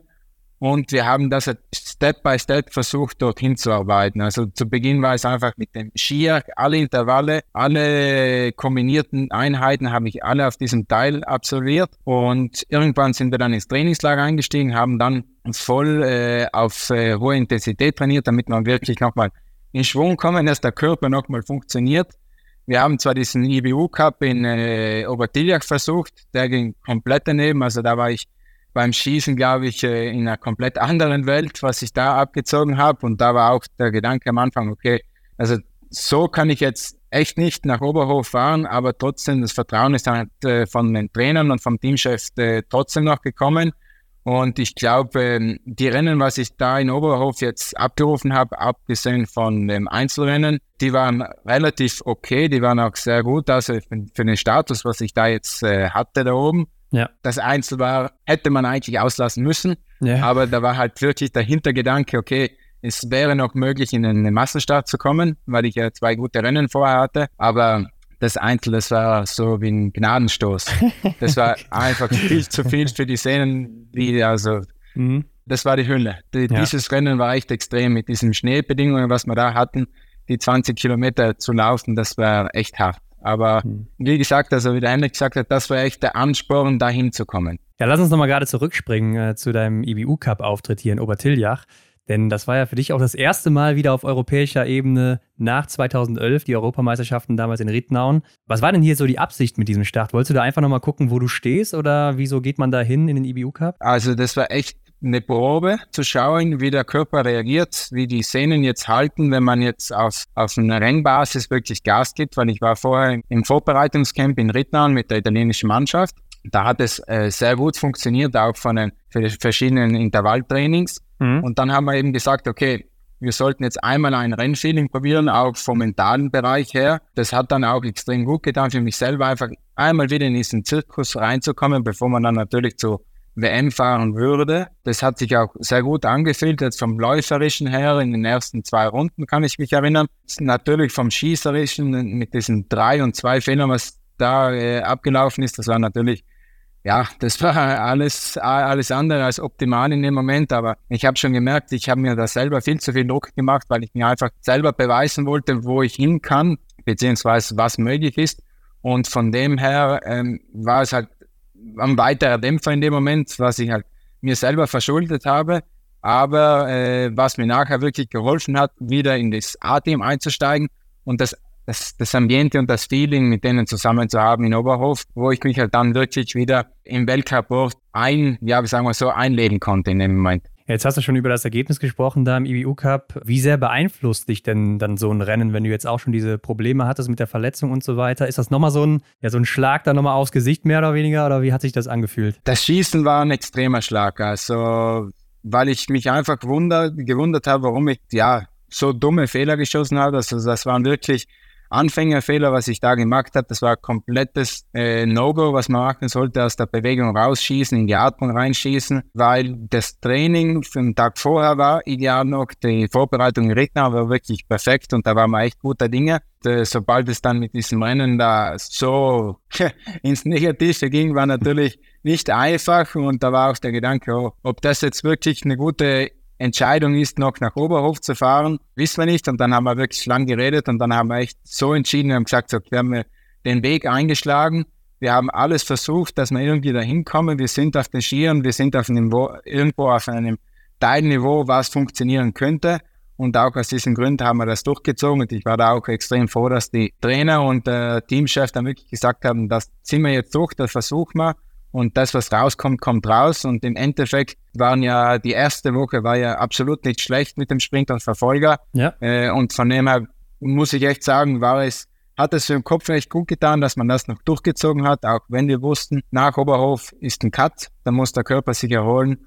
Und wir müssen schauen, auf die nächste Saison wieder weiterzuarbeiten. Und in dem IBU-Cup-Rennen habe ich mich noch gefragt, so für dich als gestandener Weltcup-Athlet, unabhängig jetzt von dem Gefühl, was dir dein Körper gesendet hat, wie das damit lief, was hattest du denn dafür ein Gefühl, nochmal im IBU-Cup einfach mit dabei zu sein? Das war für mich der erste IBU, Cup überhaupt, weil ja, alles vorher, ja. das waren ja Europameisterschaften. Mhm. Bin mir nicht sicher. Ich glaube, fünf oder sechs Rennen habe ich nur im Europacup gemacht damals, beziehungsweise in der offenen Europameisterschaft einen Rittner mit dem Sprintrennen. Mhm. Äh, öfters war ich nicht da, nie da und das war für mich ein Neuland. Aber natürlich, es ist, man merkt den Unterschied dann einfach, den Ablauf vom ganzen System äh, zwischen EBU Cup und äh, Weltcup. Aber trotzdem war es für mich jetzt in dem Moment gut, einfach mal ein Rennfeeling wieder zu bekommen, wo ein Speaker mit dabei ist, wo einfach dieser Druck und das Rennfeeling mit dabei sind. Und das war, glaube ich, sehr wichtig. Ja, aber merkt man das auch, dass die Leute so gucken und sagen, oh, guck mal, da ist der Lukas Hofer oder so, der, den ich eigentlich aus dem Fernsehen kenne oder so, vom Weltcup nur? Oh, das habe ich jetzt nicht mal. Also ich war da relativ viel für, mit mir selber beschäftigt zwischen Skitesten und einfach wieder da weiterzuarbeiten, was mein Rittner und beim Camp gemacht haben. Mhm. Da habe ich nicht mehr so sehr darauf geachtet, auf die anderen Sachen. Aber ich habe halt viele Leute getroffen, die ich auch vom Weltcup bereits kenne, ja. weil ja einige auch da mitgemacht haben als Vorbereitung. Habe da auch äh, zwei von den Schweden getroffen, mit denen ich den ganzen Sommer trainiert habe. Also von dem her fühlte man sich schon wieder ein bisschen wieder heim, weil man einfach in diese große Biertanfamilie wieder zurückgekommen ist. Okay. Ja, dann lass uns doch jetzt mal auf Oberhof blicken, konkret werden. Du bist da angereist, ja, und wir haben ja eben schon drüber gesprochen.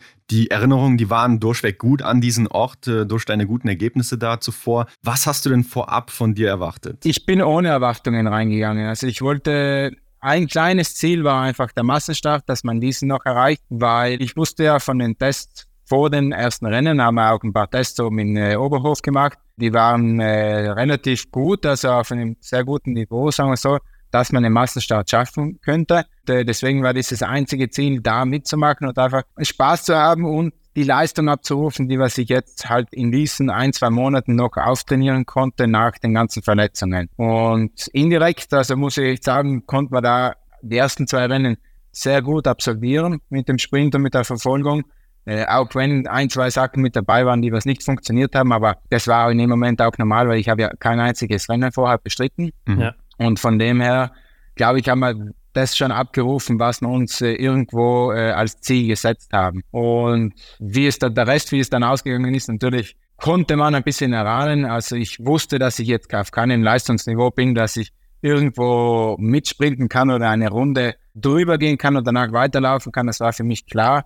Aber mit dem, also mit dieser Einstellung konnte ich mich dann auch wirklich vorbereiten, ohne jetzt mir irgendwo einen Druck zu machen. Aber mit der Vorgeschichte fand ich dann auch spannend, ähm, wie sich die Staffel aufgestellt hat. Ne? Denn du warst da auch Teil und dann eben auch auf der Schlussposition aufgestellt. Obwohl, man muss ja sagen, Tommaso Giacomel, der war zu der Zeit ziemlich stark unterwegs. Wie kam es denn zu dieser Aufstellung? Das war relativ schwierig, diese Aufstellung jetzt hinunterzulegen, weil wir hatten den Braunhofer Patrick, der war leider krank. Das wäre ansonsten ein sehr guter Starter gewesen in dem Moment eben, weil er ein sehr schneller und sicherer Schütze ist. Und bei der Staffel ist es wichtig, von Anfang an dabei zu sein. Und deswegen äh, mussten wir da alles auf den Kopf stellen in dem Moment. Und dann natürlich haben wir, sind wir ein bisschen in den Weg eingeschlagen, den was die Italiener öfters einschlagen, dass man auch die Stärkeren schon von vorne ab in das Rennen schickt, damit man wirklich immer mit dabei ist, weil das Rennen verläuft dann einfach anders. Und mhm. das haben wir öfters jetzt in den letzten Jahren schon gesehen. Und deswegen kam es eben auch zu dieser Aufstellung, wo ich dann gesagt habe, okay, vom Kopf her bin ich jetzt bereit. Ich habe jetzt auch keine Probleme, jetzt als Schlussläufer zu laufen, weil das, ich, das habe ich früher öfters schon gemacht und ich wusste, wie es da auch auf dem Skistand sein kann. Auch mit dem Hintergang, okay, wenn es jetzt in eine Schlussrunde kommt, wird es für mich schwierig werden. Aber wenn wir es schaffen, vorher schon immer mit dabei zu sein, dann könnte es da sein, dass ich für mich vielleicht anschließen kann und äh, versuchen kann, so lange wie möglich nachzuziehen bei den Staffelläufern in dem Moment. Ja, macht Sinn, wenn man drüber nachdenkt. Aber die WM in Oberhof, die war ja nicht neu für dich. Das Großevent, das kennst du ja ne, an sich. Äh, du hast ja schon viele WMs mitgemacht, äh, warst bei Olympischen Spielen mit dabei. Und du konntest ja auch die Atmosphäre vor Ort dann bei den einzelnen Events immer wieder für dich einsammeln. Wo würdest du denn da jetzt Oberhof einordnen? Ah ja, Oberhof ist, wie, wie schon gesagt, das, das steht für mich ganz weit oben. Mhm. Äh, ich kenne Oberhof äh, vom, vom ersten Weltcuprennen Ich kannte den Speaker schon damals, da bin ich mit der Nummer 100 ins Rennen gelaufen. Ja. Da war ja die Strecke noch komplett anders. Also da ist man noch durchs Stadion einmal gelaufen, durch den Skistand. Der hat mich damals angekündigt, erster Weltcup-Start. Dann bin ich so dermaßen schnell rausgelaufen. Ich hatte Gänsehaut über den ganzen, also da hatte ich echt Gänsehaut. Den ganzen Birkstieg hoch, war viel zu schnell, war, glaube ich, mit den äh, ersten relativ nah mit dabei, bis der Trainer mich irgendwann mal bremste, weil ich habe nichts mitbekommen, die, die haben mich hochgeschrien. Die Atmosphäre im Oberhof ist einfach genial. Äh, man kennt sehr viele Fans und in Deutschland auch durch äh, meine Sponsor mit Erdinger ist man halt in dem Moment ein bisschen mehr bekannt und das halt halt alles damit zusammen, das hängt halt alles damit zusammen und dann durch den, dass man viele Leute kennt, ist man immer gerne da oben und die Stimmung ist einfach Wahnsinn. Also die feuern alle einen an und ja, ich komme immer gerne nach Oberhof. Ja gut, kannst du ja dann auch im Januar wieder hinkommen, wenn du dann fit bist. Ja, am Ende, Lucky, war es auf jeden Fall dann, oder waren es deine einzigen vier Weltcup- bzw. WM-Rennen dann im vergangenen Winter. Beste Platzierung war dann der 28. Platz im Sprint mit zwei Fehlern, aber läuferig war das ja ganz solide. Und wir haben gesehen, dass du von der Saison 17-18 bis 21-22 insgesamt nur drei Weltcup-Einzelrennen verpasst hast. Und jetzt wurde dir ja quasi so ein ganzer Winter geraubt. Also der ist ja jetzt einfach weg, wo du nicht viel machen konntest. Wie ist denn das jetzt für jemanden wie dich, der so ehrgeizig ist und auch immer mitlaufen will vorne? Ja, wie gesagt, schwierige vier Monate, die was ich da im Winter durchgemacht habe. Und auch äh, nach der Saison, wo wir diese ganzen Probleme versucht haben auch zu lösen, war nicht so einfach, weil ich einfach wusste, okay, ich bin einer, der was sehr gerne die Rennen läuft oder auch andere Sachen in dem Moment äh, außerhalb vom Biathlon macht. Und von dem her war es halt für mich äh, nicht einfach, jetzt das so hinzunehmen, äh, weil ich mich einfach selber immer gerne auf den Prüfstand stelle und einfach, sagen wir so, mein Limit gerne suche und dann drüber gehe. Ja. Das, das bin ich immer schon so gewesen und deswegen musste ich mich da selber finden, auch in dem Moment. Ich musste natürlich eine Stufe zurückschalten mit diesen Problemen, was ich hatte. Habe mich jetzt damit auch abgefunden und habe gelernt, damit umzugehen und weiß, dass ich jetzt auch auf meinen Körper äh, zur Zeit mal ein bisschen mehr aufpassen muss und genau kurieren muss, was ich jetzt auch genau mache. Und von dem her glaube ich, tat mir dieses, dieser Winter irgend, auf irgendeine Art und Weise auch sehr gut, weil ich mich näher kennengelernt habe, noch genauer kennengelernt habe und ich jetzt genau weiß, wie ich mich verhalten muss, auch in verschiedenen Situationen. Und ich glaube, das bringt einen dann auch mental weiter und ich glaube, beziehungsweise hoffe, vielleicht war es auch in dem Moment gut. Jetzt hat mein Körper fünf bis sechs Monate regeneriert und 30 Rennen weniger in den Knochen. Ja, ja, auf jeden Fall. Ja, nach der WM, da hast du ja dann auch deine Saison vorzeitig beendet. Ja, weil halt einfach diese Sehenscheinentzündung dich einfach nicht in Ruhe gelassen hat. Jetzt hast du schon gesagt, ihr wolltet die Probleme dann irgendwie lösen, aber erzähl uns mal, wie ging es denn dann weiter nach dem Saisonende? Zu Beginn bin ich mal komplett raus. Also da habe ich mich mal komplett abgeschaltet, sei es Social, sei es äh, alles rumherum. Ich habe echt versucht, mal komplett die Birne frei zu bekommen, wortwörtlich gesagt. Die Probleme haben sich dann so langsam gelöst von der sehnischen Entzündung. Aber natürlich mussten wir auch die Ursache suchen, beziehungsweise warum es dazu gekommen ist. Wir haben viel darüber geredet, äh, versucht herauszufinden, was es genau ist, was es sein könnte. Es sind zwei, drei andere Probleme aufgetaucht. Das war bei den Knien mit dem Meniskus, mit der Blicke und mit einem Schleimbeutel, wo wir auch einen kleinen Eingriff äh, dann vorgenommen haben, was ja relativ schnell äh, vonstatten geht in dem Moment jetzt. Und seit wir das gemacht haben, scheint es so, dass sich auch das Problem bei den Sehnen äh, jetzt gelöst hat, da ich jetzt auch wahrscheinlich eine andere, also die Fehlhaltung höchstwahrscheinlich, welche ich eingenommen habe, durch die Probleme bei den Knien, was eigentlich nie aufgetreten sind, vermuten wir, dass es eben zu der Überlastung gekommen ist von den Sehnen. Mhm. Und durch diese Verkettung oder beziehungsweise diese Verbindungen dieser zwei Bereiche hoffen wir jetzt, dass sich das jetzt alles gelöst hat, aber auch jetzt in den, in den Trainings, was ich zurzeit mache, haben sich die Sehnen nicht mehr wieder gemeldet und auch bei den Knien funktioniert das relativ, sagen wir so, normal wieder wie vorher. Das braucht einfach jetzt eine Zeit, bis sich diese Muskulatur alles wieder zurückgebildet hat, aber ich denke mal, das sollte jetzt der richtige Weg gewesen sein, damit man wieder normal einsteigen kann. Ja, das mit dem Meniskus hatte ich auch noch gelesen. Äh, ich dachte, das hätte jetzt mit dieser Sehnenscheidenentzündung zu tun. Aber das war nochmal was anderes, oder wie? Nee, das gehört jetzt also da zusammen. Das war jetzt praktisch, das ist ja genau passiert äh, vor der Teilnahme in der Red Bull X-Hals, wo ich eigentlich mitmachen wollte.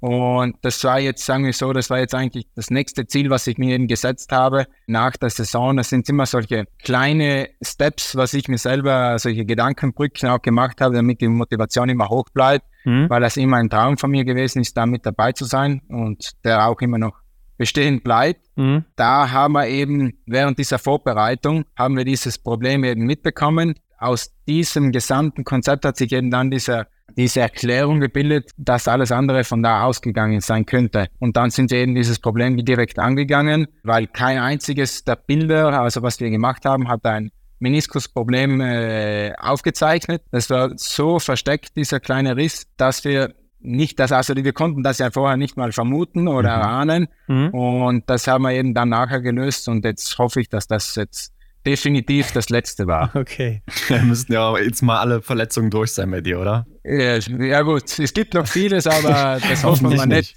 Aber irgendwann bin ich dann wie Frankenstein über nur mal genäht und geflickt. ja, aus anderen Menschen zusammengesetzt und so. Ja, das äh, hoffentlich nicht. Aber ähm, ja, so eine Sehnenscheidenentzündung, da haben wir auch mal ein bisschen überlegt, das kann ja auch durch Überlastung entstehen oder genau. vielleicht auch durch eine plötzliche Veränderung im Training. Jetzt warst du ja auch mit den Schweden unterwegs, das war für dich ein neuer Weg. Kann das vielleicht auch so ein Punkt gewesen sein, der dazu beigetragen hat? Das haben wir eben auch zu Beginn, äh, also unter Beobachtung genommen. Wir haben das ganze Programm von dem ganzen Sommer durchkontrolliert und wir haben dann eigentlich gesehen, dass es kein großer Unterschied gewesen ist von den, von den Stunden jetzt her oder von, von, einer, von einer wirklich höheren Belastung, was man jetzt nicht aushalten hätte können. Eine Vermutung war eben de, der Schnee in Idre. Ja. Da hat man echt drei Tage knallhartes Eis, dann war es wieder 30 oder 40 Zentimeter tief, dann wieder pixelharte Piste. Mhm. Das hat immer so in Abständen gewechselt. Wer selber langläuft, der weiß, wie es eben ist, wenn man auf dem Eis läuft, beziehungsweise in tiefen Schnee läuft. Mhm. Man muss ständig die Ski vorne kontrollieren und dann hält man immer den Ski nach oben. Und genau da belastet man diese Szene am meisten. Und das war eben auch eine Vermutung, dass es in diesem Moment zu einer Überlastung gekommen ist, weil wir ja wirklich viele intensive Trainings darauf gemacht haben. Mhm. Und vielleicht war das dann eben so ein kleiner Moment, wo es zu viel war, ja. was dann zu dem Auslöser gewirkt hat irgendwo, aber die Ursache muss auch irgendwo vorher irgendwo anders gewesen sein eben.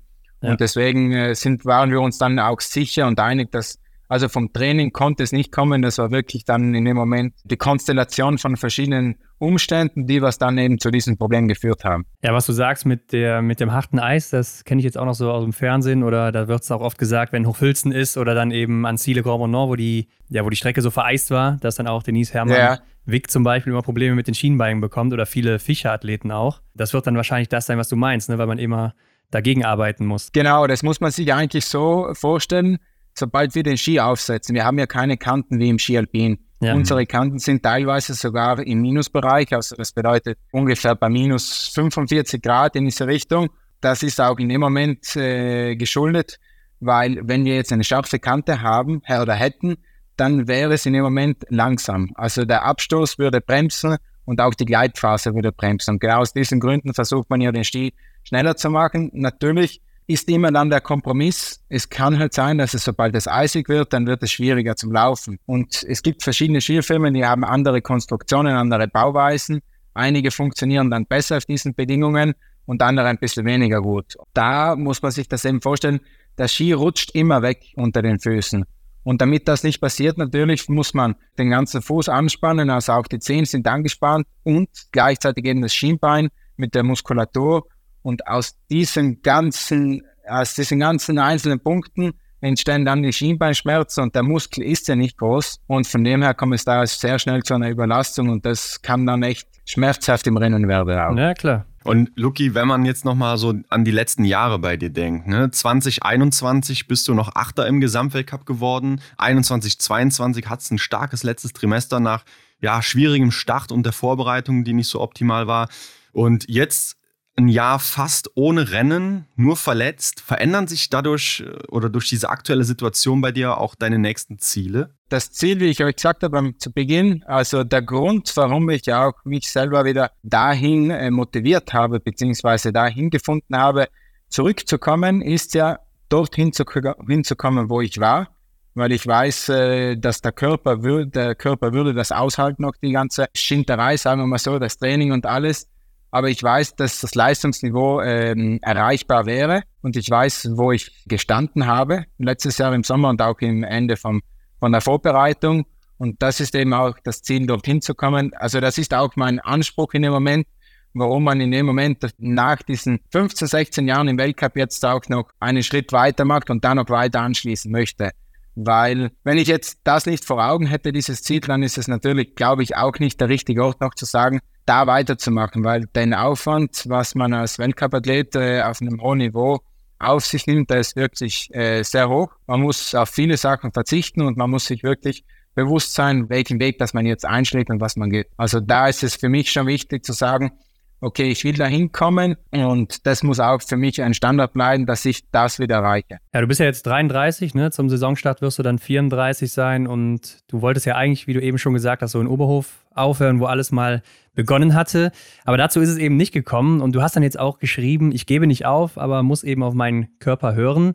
Und jetzt kann ich mir ja vorstellen, wie du es gerade schon so ein bisschen gesagt hast, dass dieses Training bei den Schweden dich wahrscheinlich auch anstachelt. Ne? Also wenn ich mich jetzt in dich so hineinversetze, dann würde ich da auch wissen wollen, was wäre da möglich gewesen jetzt im letzten Winter mit dieser Form, oder? Ganz genau, das sind genau meine Gedankenwege, was einfach da stehen, wo ich einfach sage, ich war dort, ich habe gesehen, das System hat sehr gut funktioniert. Ich war mega äh, motiviert, auch den ganzen Sommer über, äh, die verschiedenen neuen Trainingsmethoden beziehungsweise mit äh, Trainings indirekt auszuprobieren und diese auch äh, umzusetzen wenn ich dann gesehen habe, wo der Ponzi Roma gleich das erste Rennen gewinnt, beziehungsweise wo die Schweden dann diese WM abgeräumt haben, dann wusste ich, okay, das wäre eigentlich so der Stand gewesen, wo ich hingekommen wäre. Das ist natürlich ein Ansporn mehr und das äh, motiviert einen dann auch immer wieder. Ich fand auch schön, wie du auf Instagram geschrieben hattest, ähm, ich bin noch nicht müde und ich finde jetzt hier im Gespräch bekommt man das auch einfach nochmal richtig mit, äh, dass du noch Bock hast. Jetzt ist auch eben schon mal leicht durchgedrungen Antol 2026, also geht's noch bis da, wenn es läuft? Jetzt ist es so, äh, die Entscheidung ist jetzt gefallen, weiterzumachen, weil der, wie du gesagt hast, also der Hunger ist immer noch hier. Rennen zu laufen und äh, sich selber zu beweisen in dem Moment, beziehungsweise mir einfach neue Ziele immer zu setzen, immer weiterzuarbeiten und sich stetig zu entwickeln. Natürlich muss ich jetzt einfach auf den Körper genau hören, schauen, ob es jetzt funktioniert, auch nach diesen ganzen Operationen in dem Moment. Und wenn mein Potent wenn ich mein Potenzial abrufen kann, mein Körper sehr gut reagiert, dann werde ich jetzt sicher von Jahr zu Jahr schauen und versuchen, dorthin zu arbeiten. Aber natürlich, wie gesagt, es muss jetzt funktionieren.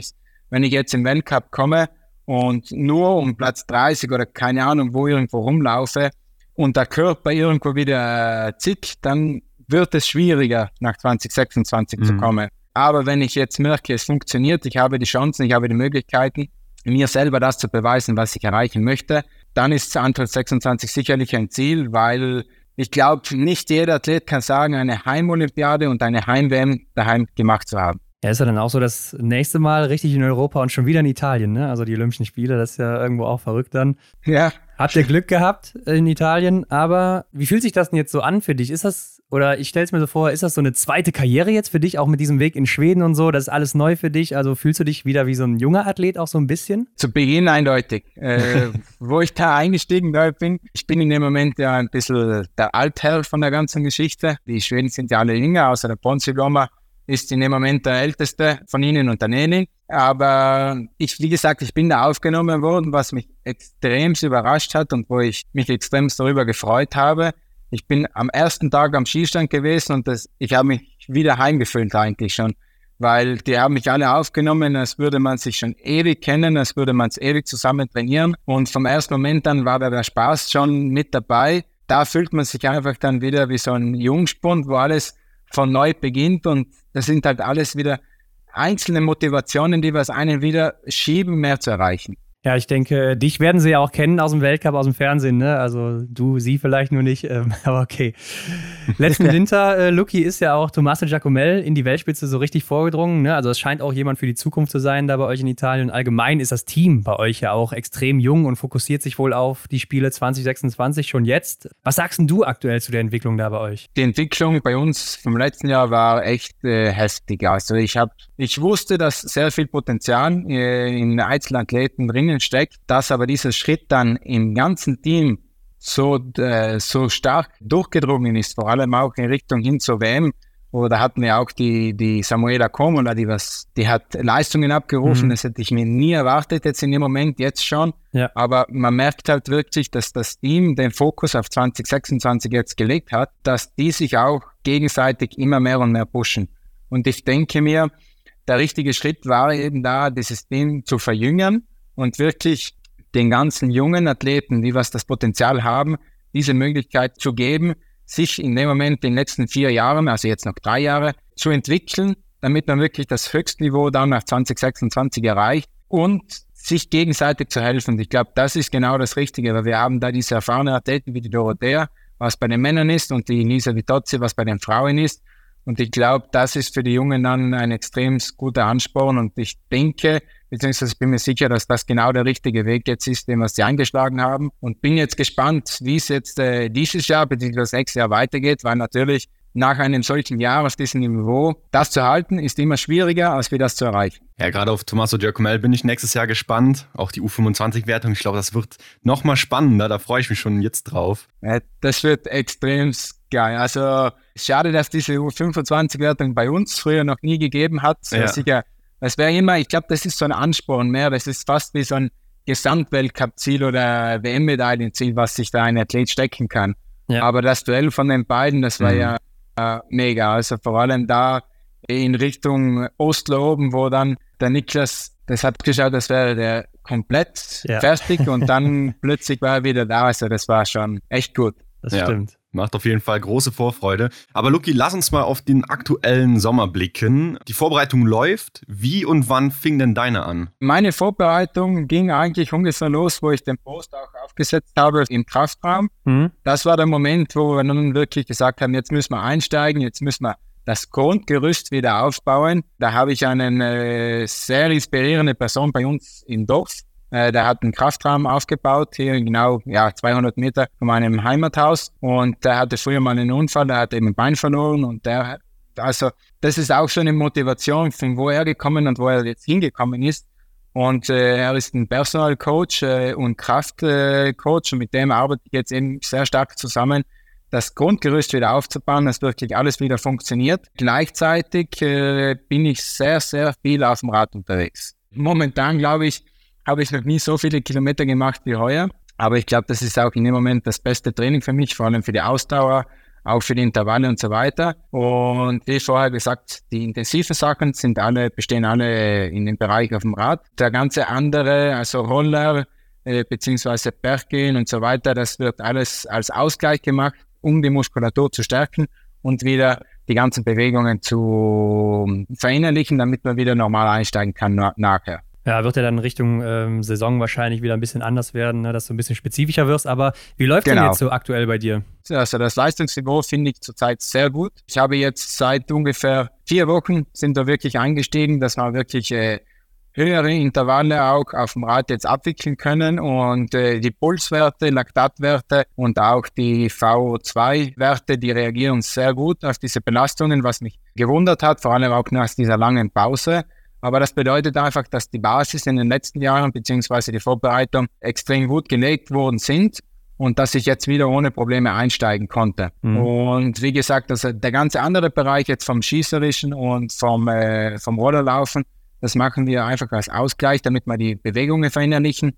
Und das ganze andere bleibt auf dem Rad. Aber momentan bin ich sehr zuversichtlich und also ich freue mich jetzt, sobald es dann wieder losgeht, wenn man wieder auf spezifische Trainingseinheiten, Rollerkomplex einsteigt. Mhm. Wann glaubst du, bist du wieder bei 100 Prozent? Oh, ich hoffe im Winter spätestens. ja, okay, okay, sehr gut. Ja, wäre perfekt. Ich, nie zu früh das Ziel stecken. Ja, ja, stimmt. Luki, ähm, ist ja auch so im Sommer, da stehen natürlich auch Sommerevents auf dem Plan und man kennt dich ja eigentlich als Stammgast beim City Biathlon und da bist du jetzt zum ersten Mal nach vielen Jahren, so abgesehen von Covid, dann äh, nicht dabei. Musstest du denn hier schweren Herzens absagen? Na, also ich wurde in dem Moment auch nicht äh, gefragt, das ist auch verständlich. Mit einer solchen Saison ist es auch klar, äh, dass man jetzt nicht dort äh, am Start sein wird. Ja.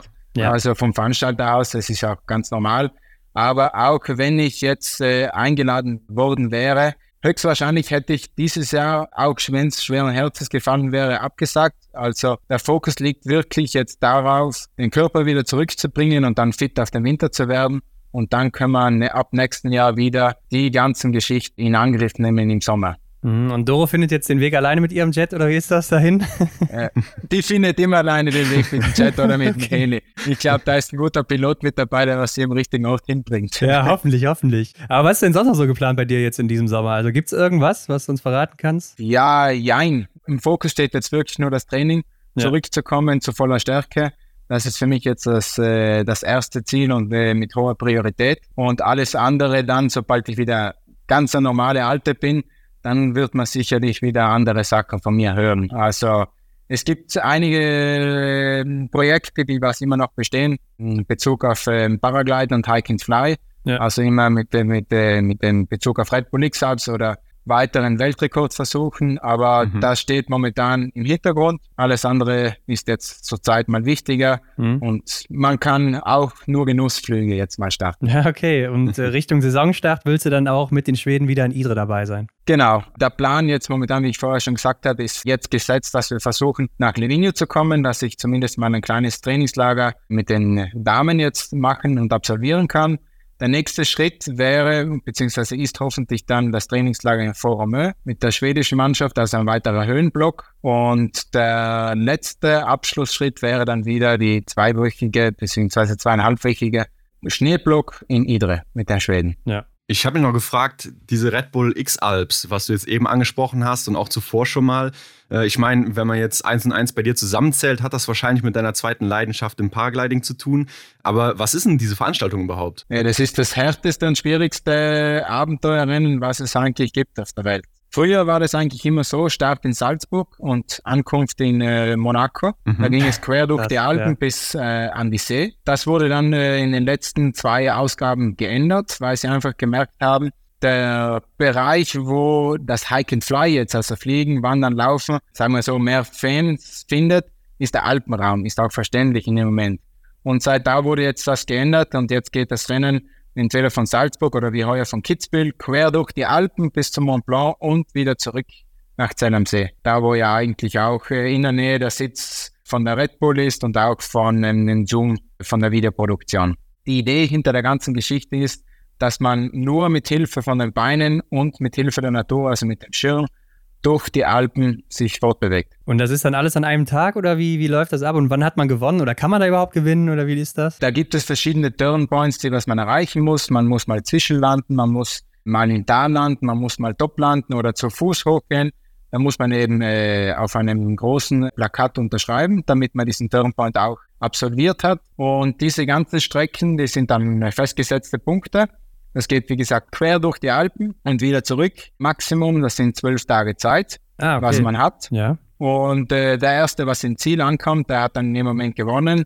Mhm. Heuer war es eben ein Rekordjahr, weil sie hatten extrem gute Bedingungen, auch teils schwierige Bedingungen, aber sie sind äh, extrem lange Strecken geflogen und die waren schon nach sechs Tagen und paar zerquetschte Stunden im Ziel. Ja, ähm, jetzt kannst du ja nicht teilnehmen da. Ne? Jetzt haben wir trotzdem gesehen bei dir bei Instagram in deiner Bio, da steht noch, dass du X-Alps Athlete 2023 bist. Das ist ja dann eine Lüge, oder?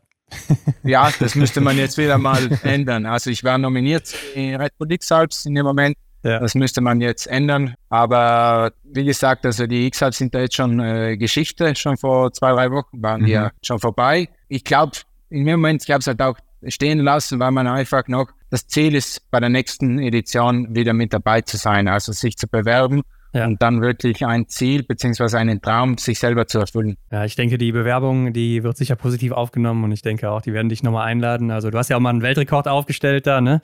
der mittlerweile gebrochen ist. Äh, aber den willst du auch nochmal noch mal toppen oder wie ist das? Also der steht auf dem Plan. Zwar jetzt vielleicht nicht jetzt sofort, weil zuerst steht mal Biathlon im Vordergrund. Sobald es dann möglich ist, dann werde ich den sicherlich nochmal in Angriff nehmen, weil wir auch schon, sagen wir so, die Vorbereitungen zu dem mit Streckenauswahl und so weiter sind eigentlich schon getroffen. Ja, okay, perfekt. Ähm, Jetzt lass uns noch über eine Entwicklung bei dir reden, die wir vor wenigen Tagen auf Instagram auch bestaunen konnten. Es gibt jetzt ein eigenes Lukas Hofer Logo, das haben wir gesehen. Was hat es damit auf sich? Mein Logo gab es ja schon in den letzten Jahren. Das war halt mehr oder weniger nur so ein kleines Design-Logo, was wir früher hatten für die Homepage.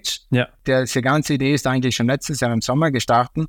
Wir wollten eine Identität von mir selber schaffen, also mit der, was ich mich äh, identifizieren kann. Dann ist eben diese Zusammenarbeit mit der Rotwild-Agentur entstanden. Das ist eine Marketingagentur bei uns hier zu Hause. Mhm. Und dieses Logo eigentlich beschreibt genau mich als Person mit den fünf Leidenschaften, was ich, äh, was ich auch habe. Wir haben in dem Moment fünf ausgewählt, damit es sich wieder auf Biathlon bezieht. Das sollen ja, immer die fünf Targets sein in dem Moment. Also das soll schon alles ja. einen Sinn haben die ganze Geschichte. Es ist ja das O, wurde auch nur als Halbscheibe äh, verwendet. Es soll wirklich alles ein ganzes Konzept zusammen entwickeln, mhm. wo es zusammengehört. Und äh, das wird jetzt im Laufe dieser Woche wird es wahrscheinlich, ich glaube, alle zwei Tage sollte jetzt ein weiterer Post beziehungsweise weitere Details herauskommen, wo es dann auch zur Homepage geht, beziehungsweise wo ein Video rauskommen wird und so weiter. Das sind schon so Sachen, die was mich einfach beschreiben sollten und wo wir dann einfach für mich selber eine Identität schaffen, auch später mal vielleicht äh, als Logo, was man auf verschiedenen Kleidungsstücken oder auch auf verschiedenen Accessoires dann zu finden sein werden. Also es wird eine eigene Lukas Hofer Marke irgendwann geben, nach deiner Karriere oder während der Karriere sogar noch? Genau, also ist, das kleine Ziel ist es eben jetzt mal zu schauen, in welche Richtung sich das entwickeln könnte. Dann wird man weiter schauen, wie viel oder was man alles machen könnte. Okay, okay. Ja, da sind wir mal gespannt, was da auf uns zukommt, aber ich denke, ja, das wird man auf deinem Instagram-Account dann auch sehen können. Ja, und damit sind wir ja eigentlich schon an der Stelle. Wo kann man dir folgen? Wo kann man dich finden, Lucky? Ja, ganz normal auf Instagram äh, unter meinem Namen, auf Facebook, auf Twitter glaube ich weniger. Ich glaube, da werde ich immer weniger jetzt aktiv werden, weil ja. ich, es ist nicht schlecht, aber ich, ich merke halt, äh, der größte Community ist einfach auf Instagram und Facebook. Ja, Twitter ist ja jetzt auch mehr oder weniger tot, nachdem jetzt auch Meta seinen, seinen Twitter-Konkurrenten da gestartet ja. hat, ne? Genau. Threads heißt das, kann man sich ja auch mal angucken. Ja, aber okay, dann kann man da nachgucken und eine neue Website wird es auch noch geben. Genau, die sollte jetzt eigentlich Ende dieser Woche wird die online kommen, schätze ich mal. Wird sicherlich auf, dem, äh, auf der gleichen Domain bleiben, wie wir hatten schon vorher lukas-hofauer.com. Ich glaube, beziehungsweise es müssten eh jetzt, heute im Laufe des Tages müsste wieder was kommen und dann im Laufe dieser nächsten Tage sollten weitere Details zur ganzen Geschichte rauskommen. Ja, sehr cool. Dann bin ich mal gespannt, was da so auf uns wartet. Und, äh, ja, lassen wir uns überraschen. Ja, wir sagen an der Stelle auf jeden Fall vielen Dank für deine Zeit. War mal wieder sehr interessant, sich das hier anzuhören und was bei dir so abging, weil das ist ja schon verrückt, was da passiert ist. Aber cool zu hören, dass du noch dabei bist und auch immer noch motiviert. Und ja, da bin ich auch mal gespannt, wie es da jetzt weitergeht bei dir. Ja, vielen Dank zuerst mal für die Einladung nochmal, dass man dabei sein kann. Ich glaube, war sicherlich nicht schlecht, auch das zu beschildern, was passiert ist alles, weil natürlich, man präsentiert nicht alles auf den Social Media Kanälen, aber ich glaube, ein kleiner Einblick konnte man jetzt trotzdem schaffen und ich hoffe, dass man uns alle wieder im Weltcup dann spätestens wieder sieht. Ja, hoffentlich. Alles klar. Dann bis dahin, mach's gut. Vielen Dank. Ja, Henrik, das hört sich doch so an, als würde das hier noch bis 2026 gehen, zumindest wenn der Körper es zulässt. Ja, Lukas hat auf jeden Fall Bock. Ne? Man spürt quasi das Feuer, was noch so in ihm brennt. Äh, das bringt er hier schon richtig rüber in unser Ohr. Aber ja, ich denke auch immer noch dran, was hätte sein können, wenn. Ne? Wenn er jetzt dann da diese Verletzung nicht gehabt hätte, das Trainingslager da, beziehungsweise die Trainingszeit in Schweden, die hat er ja scheinbar super genutzt. Und dann ja, hätten wir den Luki 2.0 gesehen. Das wäre wahrscheinlich eine riesengroße Überraschung gewesen. Ja, das ist ja auch genau das, was ich gesagt habe. Ne? Das, was mich da ja. auch so richtig kitzeln würde, jetzt mal rauszufinden, was ist denn möglich, wenn ich in dieser Bestform bin. Mhm. Ja, hoffentlich werden wir das in der kommenden Saison dann mal sehen. Aber auch sonst tut sich ja was bei Lucky. Ne? Er hat ja jetzt so ein, ja, ich will nicht sagen, ein Image aufgebaut, ne? aber er, ja, baut so eine kleine Marke um sich rum auf und ähm, macht aus meiner Sicht auch nur Sinn, ne? weil wenn man halt so eine Karriere hingelegt hat, dann kann man sicherlich auch nach der Karriere noch ein bisschen davon schöpfen und vielleicht hat es auch der ein oder andere schon auf Instagram gesehen. Aber dazu gibt es jetzt auch eine Website, wie er uns verraten hat. Ja, also die, wovon er gesprochen hat, dass die jetzt in den nächsten Wochen online kommt oder so, die ist jetzt online. Ne? Die kann man sich mhm. jetzt schon angucken. Also wer da noch ein bisschen mehr über den Lucky erfahren will, der kann da einfach mal reingucken. Werden wir natürlich auch in den Shownotes verlinken. Und Leute, denkt dran, in dieser Woche geht es dann weiter mit den Blink-Festivalen aus Norwegen. Streams bei NRK. Links findet ihr bei uns in der Instagram-Story. Und dann aktiviert natürlich die Glocke, lasst fünf Sterne da abonniert unseren Podcast, damit ihr keine Folge mehr verpasst und gebt uns auch gerne Feedback zur Folge oder was auch immer ihr eben loswerden wollt. Und dann geht es in der nächsten Woche weiter und da machen wir wieder einen kleinen Ausflug, ne, Hendrik? Ja, wir machen einen Ausflug in eine Komponente des Sports, die vielleicht hier und da vernachlässigt wird, aber sehr, sehr wichtig ist. Ja, das definitiv. Und was man da so beachten muss oder sollte, das werden wir dann in der nächsten Woche erfahren. Also seid mhm. gespannt, was es ist. Genießt die Rennen aus Norwegen und bis nächste Woche. Ciao. Jo, ciao. Das war die Extra-Runde mit Ron und Hendrik für diese Woche. Neue Folgen gibt es jeden Montag, überall, wo es Podcasts gibt.